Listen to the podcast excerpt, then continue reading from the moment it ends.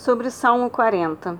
Esperar que Deus nos ajude não é fácil, mas Davi recebeu quatro benefícios eh, de sua espera.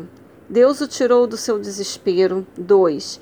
Deus colocou os pés dele em terreno firme. 3. Deus firmou seus passos. E 4. Deus colocou em sua boca um novo cântico de louvor. Frequentemente, as bênçãos não podem ser recebidas a menos que passemos pela aprovação da espera sobre o versículo 6. O ritual religioso dos dias de Davi envolvia o sacrifício de animais no tabernáculo. Davi disse que esses atos eram sem sentido, a menos que realizados pelas razões corretas. Hoje nós realizamos, no caso dos evangélicos, rituais de ir à igreja, participar da Santa Ceia, entregar o dízimo. Essas atividades também serão vazias se os nossos motivos para realizá-las forem egoístas. Deus não quer esses sacrifícios e ofertas sem uma atitude de devoção a Ele. O profeta Samuel disse a Saul: Eis que o obedecer é melhor do que o sacrificar.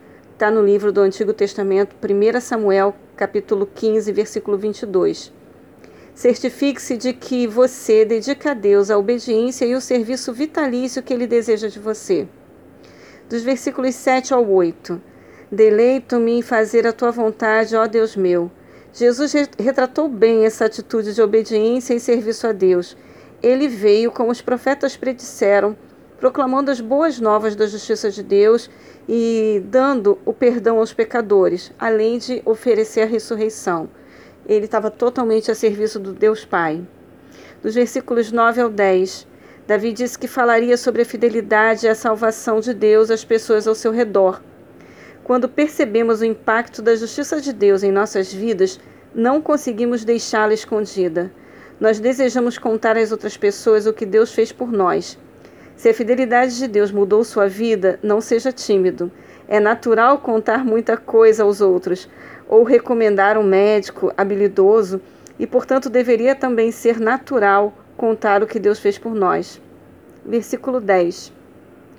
Quando pensamos em fidelidade, Pode nos vir à mente um amigo ou um cônjuge.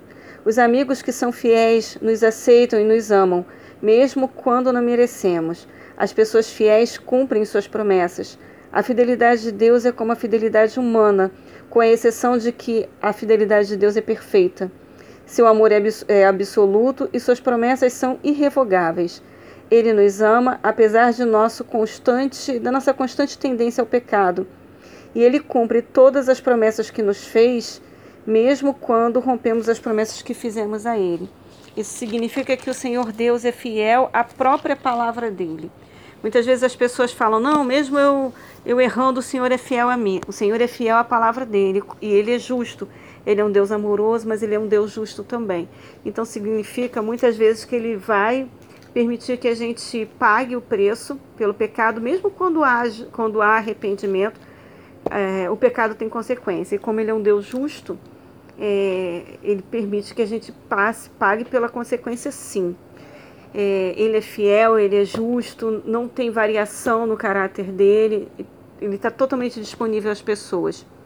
Ser fiel a nós é diferente é, da maneira como a gente coloca. Na verdade, ele é fiel ao que ele disse, ao que ele prometeu, o amor dele é fiel mas não significa que ele é aquele paizinho que fica passando a mão na cabeça da pessoa quando ela está errada.